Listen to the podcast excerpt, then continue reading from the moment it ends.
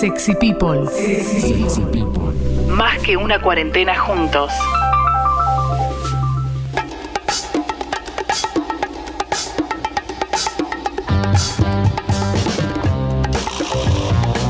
Señoras y señores, ha llegado el momento de recibir a Juan Carballeda con la columna de ciencia. Carva, ¿cómo estás? Hola, muy bien, muy contento de estar acá una vez más.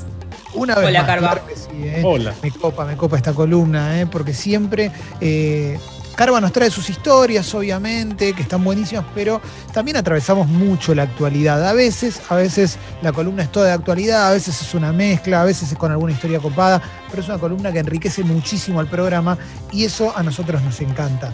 Y, y hoy, Carva, ibas a hablar sobre el remdesivir, remdesivir que no termina de quedar claro qué es, cómo funciona, si sirve, si no sirve. Así que todo tuyo. Bueno, sí, eh, eh, es, es una droga que eh, yo le digo remdesivir, pero, pero me- remdesivir me parece que, que es más correcto. Es una droga que estaba descrita y ya estaba aprobada para tratar el ébola. Era una droga que impedía que el virus, que el virus del ébola, eh, sintetice nuevas copias de su material genético. Y funcionaba muy bien para ébola y al principio de esta historia, tipo por abril, empezó a dar resultados prometedores en ensayos de laboratorio eh, contra el coronavirus. A partir Sí. de ese momento, lo, lo- lo que hizo Estados Unidos fue hacer una aprobación de emergencia, es decir, sin tener eh, datos certeros de cómo funciona esta droga, hizo una aprobación de emergencia y compró prácticamente todas las dosis que había disponibles en el mundo eh, de, de esta droga. Se siguió estudiando, se usaba, incluso hay quienes dicen que él también lo usó cuando estuvo enfermo, Sí. y ahora se acaba de publicar un trabajo, este, es, es- un gran ensayo que se hizo en más de 30 países con más de 11.000 pacientes que se evaluó remdesivir, se evaluó hidroxicloroquina, se evaluó y otras drogas y demostró no ser efectiva. Finalmente, eh, en este ensayo coordinado por la Organización Mundial de la Salud, eh, los resultados son que no mejoran la perspectiva, es decir, no, no reducen la mortalidad de las personas eh, cuando se las trata con esta droga. Así que es otra, otra, otra falla, otra otro resultado negativo que encontramos en, en esta pandemia, pero digamos, a mí me parece, me- no me termina de parecer una mala noticia. Eh, Digamos, estamos estudiando con todo lo que tenemos, hay de nuevo más de 180 candidatos vacunales, hoy siguen, se siguen sumando nuevos potenciales vacunas y es lógico que la gran mayoría dé resultados negativos, porque así es la ciencia. Uno, uno trabajando en el laboratorio, la mayor parte de las veces que haces un experimento no te da, te da mal.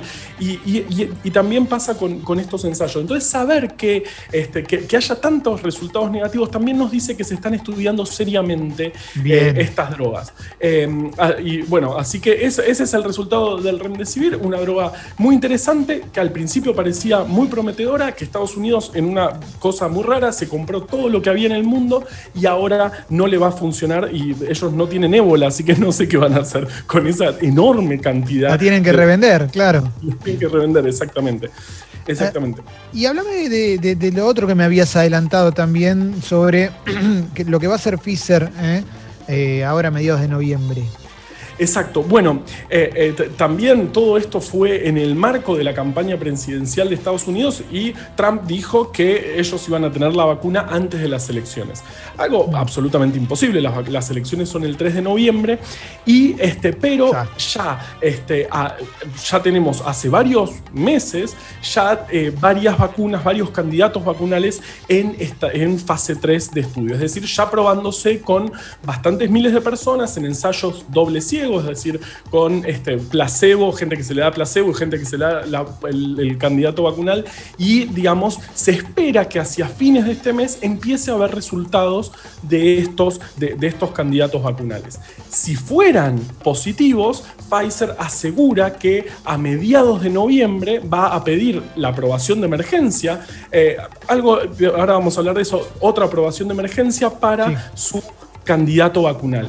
Que es bastante interesante porque eh, la vacuna de Pfizer es, un, candidato vacunal totalmente novedoso. Los humanos nunca utilizamos ese tipo de vacunas porque solamente es un pedacito de material genético que se le da a la persona. Se espera que el sistema inmunológico de esa persona sintetice esa, esa, esa proteína viral y ahí se monte una respuesta. Es algo muy interesante, pero aún no se probó en ninguna, con ninguna vacuna en nuestra historia. Así que sería bastante complejo hacer una aprobación de emergencia y es algo que este, se les viene criticando mucho a China y a Rusia, que ellos han hecho aprobaciones de emergencia de sus otros dos candidatos vacunales. Claro. Eh, entonces, eh, Estados Unidos termina haciendo lo mismo que le viene criticando a, este, China y, a Rusia. Este, y, es lo que siempre digo yo, yo prefiero esperar un poco más. Yo, quiero una vacuna que funcione antes que una vacuna ya. Eh, es mucho más importante tener una vacuna que funcione, que estemos seguros de, su efectividad, y eso lo vamos a ver, lo vamos a saber hacia fines de año. no es necesario apurarse tanto. Carva, eh, hace poco salió una nota en el New York Times que decía algo así, y muy, muy bestialmente te lo planteo, como que las primeras vacunas que podíamos llegar a tener, quizás la efectividad que tenían no era la mayor. Mm, totalmente, re. ¿Puede ser así? Eh, sí, claro, totalmente. Y, esto también eh, está viendo un cambio de paradigma en qué porcentaje esperamos que una vacuna proteja para tener una buena vacuna. Porque antes, en, general, todas las vacunas que se fueron aprobando siempre tenían porcentajes altísimos, arriba del 90% de protección para poder aprobarse. Y hoy en día, si tuviésemos una vacuna que, qué sé yo, ponele que proteja 60%, y capaz que mejoraríamos mucho la situación en una pandemia con más de 40 millones de casos en el mundo, eh, eh, una cantidad enorme de muertos. Entonces se está repensando un poco qué porcentaje de protección este, es factible, esperamos como para poder aprobar un candidato vacunal. Bien, bien, bien, bien. Carva, tenemos tiempo. Ah, ah, ah, pará, había pregunta de Jessy. Sí, tengo una pregunta, Carva. Sí, dale, perdón, Jessy. No, no hay problema. No sé si ya se sabe, pero en el caso de las personas que ya tuvieron COVID, ¿cómo va a ser el tema de la vacuna? ¿Va a servir para esas personas? ¿Cómo es? Bueno, eh, eh, todavía no está definido ninguna, ninguna, es re buena pregunta. En, todos los ensayos de fase 3 que se están haciendo, no, se busca personas que no estuvieron en contacto con el virus en ningún momento. No hay ensayos aún este, planeados para probar en personas que, hayan tenido la enfermedad.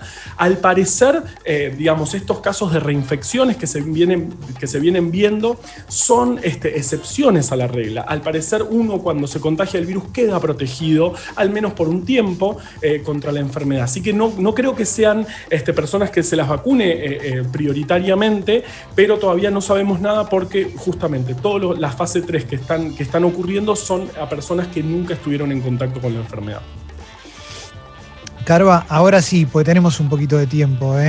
Hablemos de dinosaurios. Pues yo te yo cuento que le había dicho a Carva, quizás no entre lo, de los dinosaurios, pero me interesa todo lo que sea dinosaurio siempre garpa. ¿eh? Eso está clarísimo. Totalmente, son, eran unas bestias de, llegaban a pesar 80 toneladas caminando por nuestra Patagonia. Eh, es, eh, y, también todos vimos Jurassic Park y quedamos aún más este, eh, enloquecidos con este, los dinosaurios. Hay, un dato espectacular que este, el Velociraptor en realidad es un dinosaurio chiquitito pero eh, eh, em, para la película le pusieron al dinosaurio grande porque tiene un, nombre más ganchero. Eso es un dato que me encanta. Eh, se llama Dino, se llama el, Velociraptor de verdad, y para la película daba mejor este, el nombre de Velociraptor. Que tiene nombre de youtuber. Tiene nombre de ah. youtuber, exactamente. Excelente, excelente. Bueno, y hoy sabemos que este, las aves actuales, las aves que conocemos, vienen de los dinosaurios, evolucionaron a partir de los dinosaurios. Y eso, eh, eso cada vez se va acumulando más evidencia y hace poco, la semana pasada, se publicó un trabajo acerca de uno de los hallazgos más importantes, que fue una pluma. Una pluma que se encontró en el año 1861, eh, datada en 150, o sea, de, hace 150 millones de años, una pluma conservada perfecta, en perfectas condiciones, eh, que entera, pero sola, no estaba asociada a ningún otro fósil. Esa- Pará, esa- esa- pará, eh, ¿se encuentra como fosilizada? ¿Sería adentro de una piedra? Adentro de una piedra este, perfectamente, perfectamente fosilizada, pero sola. Y eso, di- digamos, ese hallazgo rompió todos los paradigmas porque se pensaba que las plumas habían aparecido muchísimo después que 150 millones de años atrás. Entonces eso, eso y, y otras teorías fueron, fueron demostrando que los dinosaurios, o sea, que, la- que las aves actuales provienen de los dinosaurios, pero que esa transición no fue tan agresiva, fue una transición muy lenta y no hay un momento que, podemos, que podamos definir como, bueno, hasta acá son dinosaurios, hasta acá son aves, sino que son una misma cosa. Así que hoy, cuando vemos un ave volando, en realidad estamos viendo un dinosaurio y sus, sus plumas provienen, em- empezaron a aparecer, sus registros arrancan muchísimo antes de lo que se pensaba. En, en- en, eh, 150 millones de años atrás, este, finalmente se, se- se determinó, eh, igualmente sigue habiendo trabajos que dicen una cosa y que dicen así es la ciencia, y más con un- una evidencia este, tan complicada como una pluma sola. Hoy, el miércoles pasado, se publicó un trabajo que parece ser este, cerrar eh, la, la discusión que este, esta pluma, diciendo que esta pluma pertenece a Archaeopteryx, que es un- una especie de híbrido, un animal que ya tenía plumas, ya tenía alas, pero tenía dientes y cola de dinosaurio, una especie de híbrido, eh, parece que proviene de ese animal. Y- y otra cosa que me volvió loco es que gracias al, a este técnicas de, muy complicadas, muy, sofisticadas que le hicieron a ese fósil, encontraron restos de lo que serían melanocitos, o sea, células que dan color. Entonces, al parecer, eh, eh, la pluma era negra, entonces esos dinosaurios eran negros, que es, es otra deuda que tenemos al lado. No, no sabemos de qué color eran los dinosaurios. Claro, siempre pensamos que son verdes. Obvio, porque es el, el primer color que te aparece, Sí. pero bueno, el- el- la, la primera evidencia gracias a esta pluma, este, es- al menos este grupo, eh, es- estos Archaeopteryx eran negros. No, me vuelvo loco. E- esas cosas me fascinan. Aparte, eh, forma parte de la fantasía. Sobre todo en la infancia pasa mucho eso, ¿no? Imaginar el mundo poblado de estos gigantes. Totalmente. Totalmente. El, el- el autor de- del trabajo tiene tatuada la pluma, eh, se tatuó la pluma que, que tanta controversia generó. Así que sí somos muchos los que, los que estamos, nos podemos obsesionar con los Te dinosaurios. quiero hacer la pregunta de mente, que es la que eh, está basado también en, en que Ross de Friends, él decía que podía suceder. Eh, ¿En algún momento la ciencia puede llegar a tener alguna herramienta para clonar algún, algún dinosaurio, como en Jurassic Park? No te digo ahora, pero puede- ¿la ciencia podría llegar en algún momento a eso? ¿O tiene un límite la ciencia también? Bueno, eh, eh, el problema eh, no está nada mal explicado en Jurassic Park porque justamente Juras- eh, la, la idea de Jurassic Park era un mosquito que había picado a un dinosaurio y este, quedó conservado en ámbar y de a partir de ahí sacaron restos Sí. de material genético. Resto, digamos, eso no pasó, es muy difícil que eso pueda llegar a pasar es muy- y es muy difícil tener material genético de un animal extinto hace, 100 hace 65 millones de años. Claro. Entonces es muy, es muy difícil y además generar todo un animal nuevo es, es- es algo inviable. Yo creo que no- nu- nunca vamos a poder este, regenerar un dinosaurio. Es, es- es- es- yo creo en, en este momento es imposible, más que nada porque no tenemos restos de material genético en condiciones como para empezar a pensar algo raro. Igualmente, aunque te- tuviésemos, por ejemplo, un genoma de dinosaurio entero, tampoco estamos en condiciones de a partir de esa información armar todo un animal. Digamos, hoy en día también es inviable, pero, pero digamos, es muy inviable, no creo que lo veamos nosotros, Va, lamentablemente. pará, loco, cuando saquen la vacuna del COVID, después pónganse la pila con lo de los dinosaurios. Pero vos termina mal, termina mal eso, ya sabemos que No termina va a mal. terminar mal, no va a terminar mal. Termina mal si lo metes en un parque de diversiones sin control. Pero no, le, le damos un buen lugar, le, le volvemos a dar la Patagonia. ¿eh? Le damos la Patagonia, ok. No, aparte los de la Patagonia eran re tranquis, eh, eran esas bestias, eran herbívoros, no, no, no jodían. eh, bueno, ok. Pueden- lo, lo pensamos. Ter- Terminamos la vacuna de COVID y nos ponemos con eso. Excelente, excelente. La columna de Carva la subimos a Sexy People Podcast. ¿eh? Él es Juan Carballeda, biólogo, investigador del CONICET, del Laboratorio de Virus Emergentes de la Universidad Nacional de Quilmes. También es colaborador del Gato y la Caja. Es un placer siempre escucharte con tus columnas, Carva. Eh, nos vemos la semana que viene entonces. Obvio, gracias, qué lindo, qué lindo estar acá. Un, un beso Lo a mismo todos. decimos Chau, nosotros. Carva. Dale.